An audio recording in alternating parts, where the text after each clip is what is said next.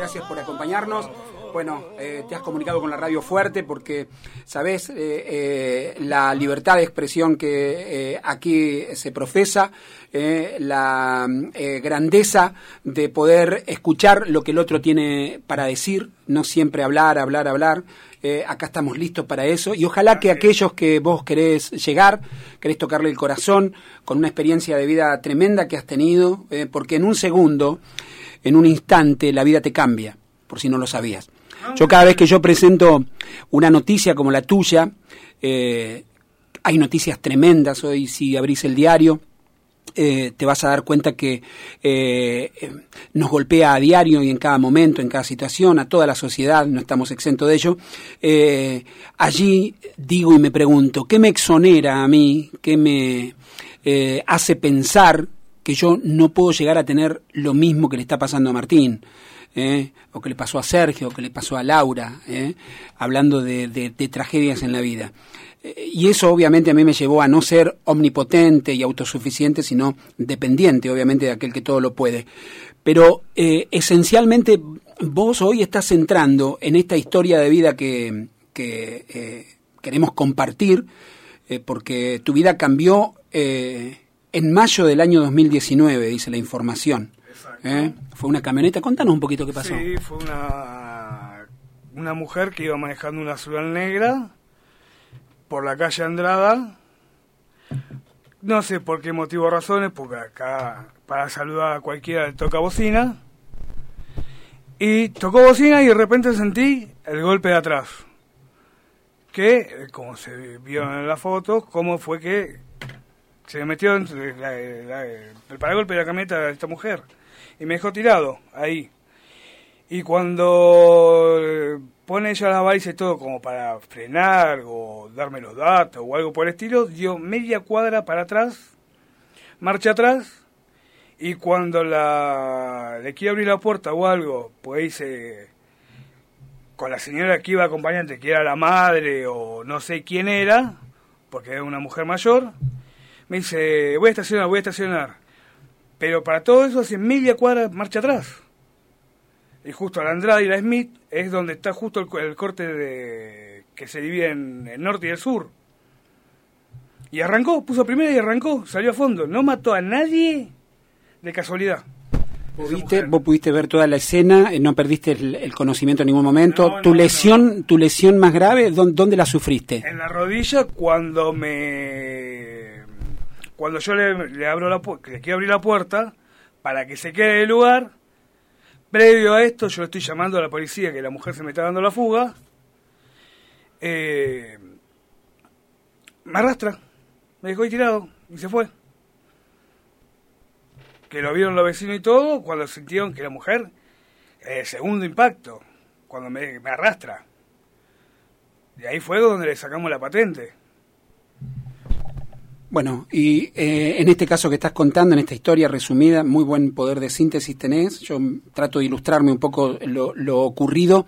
Eh, tu vida cambia porque eh, la lesión en la rodilla te imposibilita moverte, te imposibilita trabajar, sustentar la familia. el pedido de justicia, que, que es tal o no, ¿se hizo justicia? No, por el momento no. Y más, cuando le pedimos, cuando yo he ido a la unidad de, persona física o una ahí en el Poder Judicial, primer piso, para pedir los datos, para saber quién era esta persona, para accionar, me los negaron totalmente. ¿Te los negaron? Me los negaron. No sé si por temor a represalia, a miedo, no sé qué. Y cuando se viralizó todo eso, vía Facebook, pues tardaron dos minutos. Claro, hoy las redes sociales, ¿no? La importancia. Exactamente esto fue a las 4 de la tarde, casi 4 de la tarde, y me llegó un mensaje a las 12 de la noche que esta señora se quería sentar a hablar conmigo. Vía Facebook un mensaje privado. Yo no entiendo cómo el accionar. ¿Quien, manejaba la camioneta se quiere comunicar con ustedes? No, una amiga, de la señora que manejaba la camioneta. No sé por qué. Si hubiera, si hubiera tenido todo en regla, se hubiera quedado en el lugar del hecho. No hay muchas uranes negras en, en, La Pampa. Mirá lo que te digo en La Pampa. Eh, y, vos pudiste tomar nota del dominio. De la patente, nada más. Bueno, pero ya está, ya sabés quién es el titular, ya y descubriste quién es el culpable. ¿Y qué pasó con eso? ¿Se llamó, ¿Te llamaron a citar a, declaración, a indagatoria en algún momento, a que vos expreses? Vos hiciste la denuncia que corresponde. ¿Y qué quedó la denuncia? Quedó la denuncia nada más. Nada más que la denuncia quedó. Pero, ¿A qué se atribuye esto? A una persona de poder, entonces, una persona que puede, puede tener poder de eh, eh, sostener de alguna manera el caso para que la justicia no avance y que caduque en algún momento. Después me habló uno, un chico que era la pareja de ella en su momento, se separaron, no sé qué problema, que el tío o un pariente muy cercano a ellos era un ex agente de la CIDE muy, muy, de Buenos Aires, parece de, muy allegado, caso Nisman, parece una cosa muy allegado al gobernador Marín en su época. Ah, mira. Bueno, estás ahí en el statement de, los políticos ya ingresando. Eh, y pero la justicia, cuando vos le, le, reclamás qué pasa con el caso y demás, ¿qué, qué, qué, atribuye? ¿Los fiscales, los jueces? Mira, hablar con la fiscal no he hablado. He hablado con la sumariante en su momento que esperaba, estaba... ¿Quién es la fiscal? Contame. A ver, si nos, escucha te puede llamar ahora. A lo mejor viste esto hablando un poco el corazón y Cecilia eh, Martini. o, o, Martini. Martini. Bueno. Martini. Bueno. Pero nunca... atente a la justicia, eh, que nos está escuchando, nos escuchan allí todos, ¿eh? Pero nunca... el edificio de, de, de, vidrios transparentes, ¿eh? donde supuestamente refleja un poco el estado, tiene que ser transparente. ¿eh? Pero hay que hablar con ella y no solamente con la sumariante.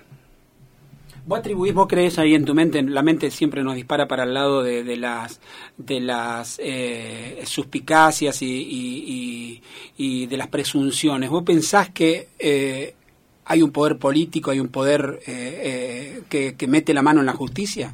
Sí, no sabía decirte porque da mucho para pensar, porque yo he pedido los datos de esta persona para saber quién era, aunque sea, nunca me los dieron no me lo, no me lo querían dar.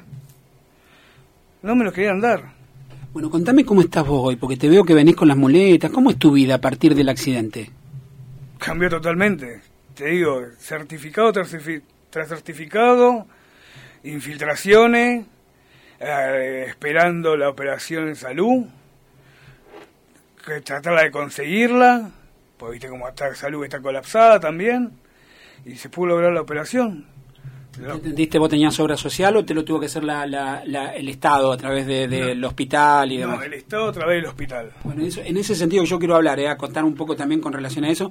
La atención de, los hospitales, del Estado en cuanto a salud, a, veces es superior a la de lo privado. Por eso yo creo que caíste ahí en, buenas manos. Pero ¿qué pasó? ¿Te operaron? ¿Qué, qué lesión tuviste con, con el accidente?